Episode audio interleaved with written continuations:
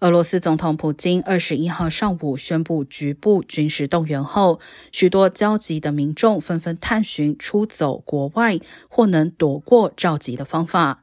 少数还能飞的海外地点，机票更瞬间卖光。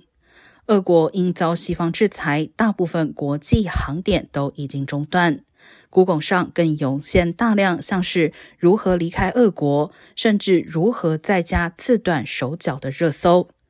同时，不仅在莫斯科和圣彼得堡等大城，远在西伯利亚的一些城镇也爆发示威。